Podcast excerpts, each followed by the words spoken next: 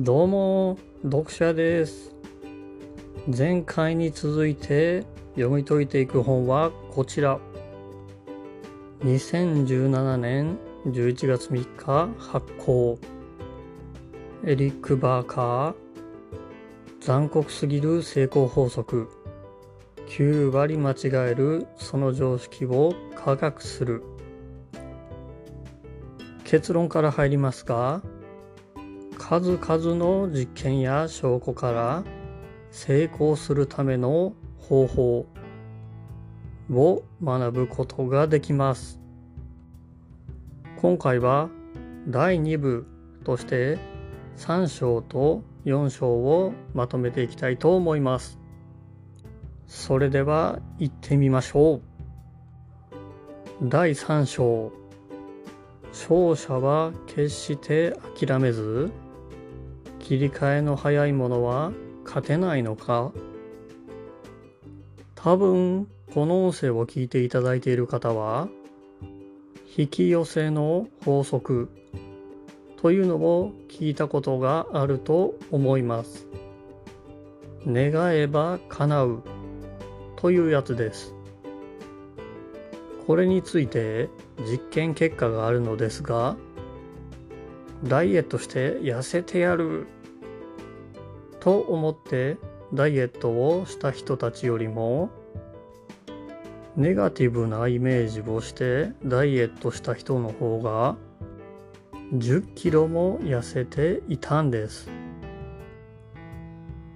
ちょっとこの結果には驚きですよね。痩せる気満々の方が痩せるような気がするもんです。しかしこれはある意味酔っている状態になっていて酔っている間は気持ちいいんだけどその酔いが冷めると抑うつ状態になり目標達成の活力を弱らせるんです。これを打開するために重要なのが計画です。もし〇〇だったらバツバツを実行するというようなものです。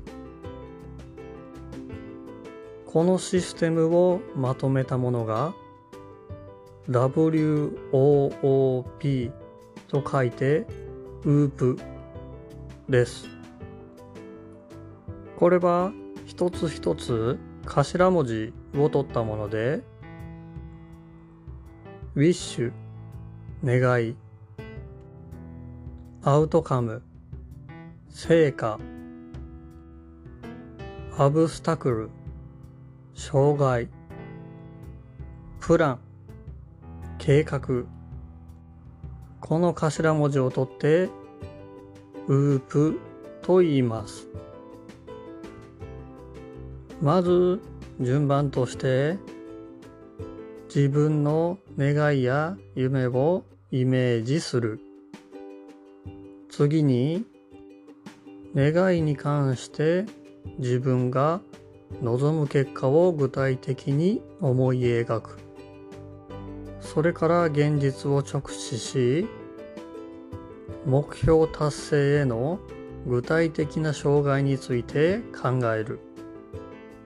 最後に障害に対する計画を考える。これをすることで目標達成のための活力が奪われないようになります。またウープは実現できる可能性が低いことにも気づかせてくれるものだとしています。例えば Google で働きたくて実力はあるけど次に何をしていいかわからない。ということなら実現プランを導いてくれるのですが木曜までにオーストラリアの皇帝になりたい。だったら実現プランはなく夢が妥当じゃない。ということを教えてくれます。ウープを使って夢の実現に役立てましょう。第4章なぜネットワーキングはうまくいかないのかここで言うネットワーキングとはインターネットとは違います。ネットワーキングとは人と人とのつながり友人関係信頼関係などを指しています。ここで一番重要なのはメンターを見つけることです。メンターとは指導者、助言者といった意味です。しかし、メンターは間違いなく忙しいので、なかなか相手にはしてもらえません。ここでは自分にぴったりな素晴らしい死を得るための5つの原則が紹介されていました。1メンターに聞いてからやるのではなくやれることは全部やってからメンターの目に留まろうとする。自分のわからないことを全て聞いていてはメンターの時間は足りなくなってしまいます。メンターの時間というものは正直高いんです。だから自分の持っているものを全て出し切って調べて調べてやってやって無理だったという場合メンターも認めてくれるかもしれません。本にはこう書かれていました。私はこの分野の第一人者でとても忙しい。限られた時間の中で無償で力を貸したいと思える相手は誰だろう？まずはこれを考えないといけませんね。2. メンターについて知る。いや、徹底的に調べる。時間を使ってメンターについて調べまくりましょう。メンターもそれについては悪い気はしないはずです。実験で証明されているのですが、メンターに認められた人は急激に伸びたそうです。この場合は知能テストだったのですが IQ の数値が平均で20に上がったと言っています。認められたと思った方は自己達成的な予言となって成長を促したようなんです。3. メンターの時間を浪費するのは滞在である。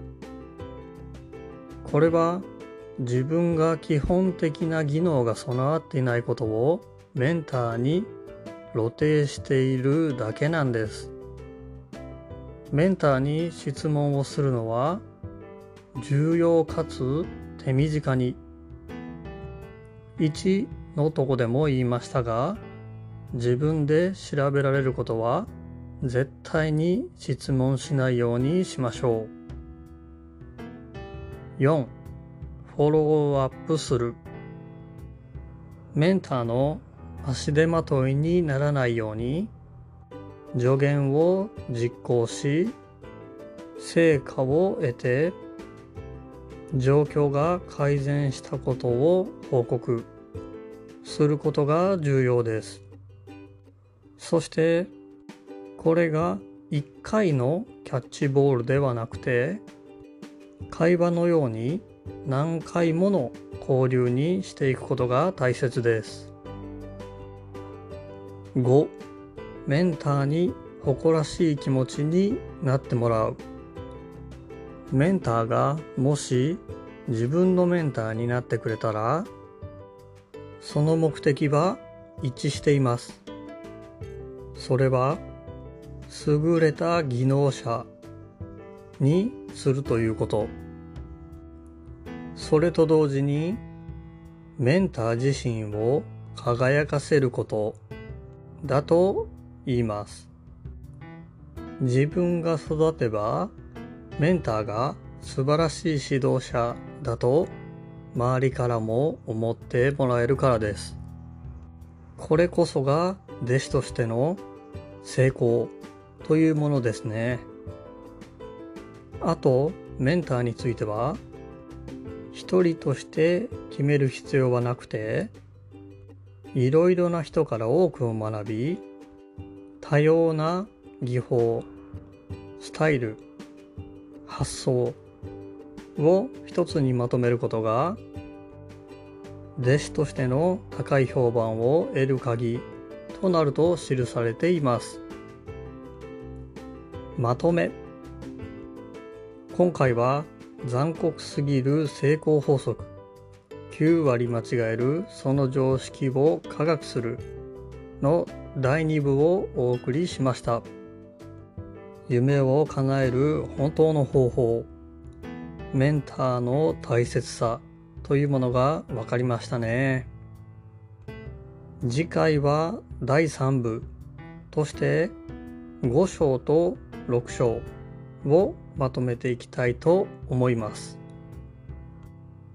毎日更新していますので、フォローしていただけると嬉しいです。それではまた。ではでは。